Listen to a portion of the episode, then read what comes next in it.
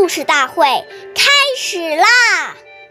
每晚十点，关注《中华少儿故事大会》，一起成为更好的讲述人。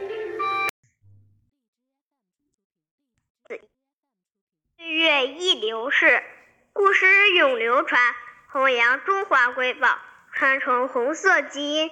我是中华少儿故事大会讲述人刘子怡，一起成为更好的讲述人。今天我给大家讲的故事是《故事大会红色经典故事》第二十五集《图比羊好》。今天讲一个习仲勋爷爷的故事。作为国务院副总理的习仲勋爷爷特别喜爱孩子，他也特别重视从严教子。他经常给孩子们讲。孔融让梨的故事，教育他们对人要做雪中送炭的事情。雪中送炭的待人情怀不但贯穿了他自己的一生，也给子女树立了待人的准则。他要求子女简勤勤俭节约，在生活上不与他人攀攀比。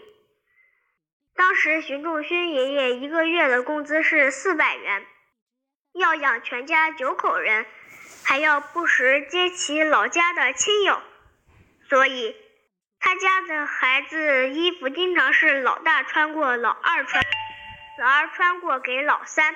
他的儿子习近平儿时穿的衣服，不但补丁落补丁，而且多是兄弟姐妹转转。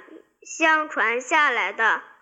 习仲勋夫人齐心奶奶在我与习仲勋一文中写道：“记得静平因同学笑话而不愿穿女孩子的鞋子时，仲勋却对他说：‘冉冉都穿一样。’兄弟姐妹逢年过节也会去人民大会堂、天安门城楼上参加一些晚会。”当有人问起谁家的孩子穿的这么破烂，知道的人就说这是习家的孩子。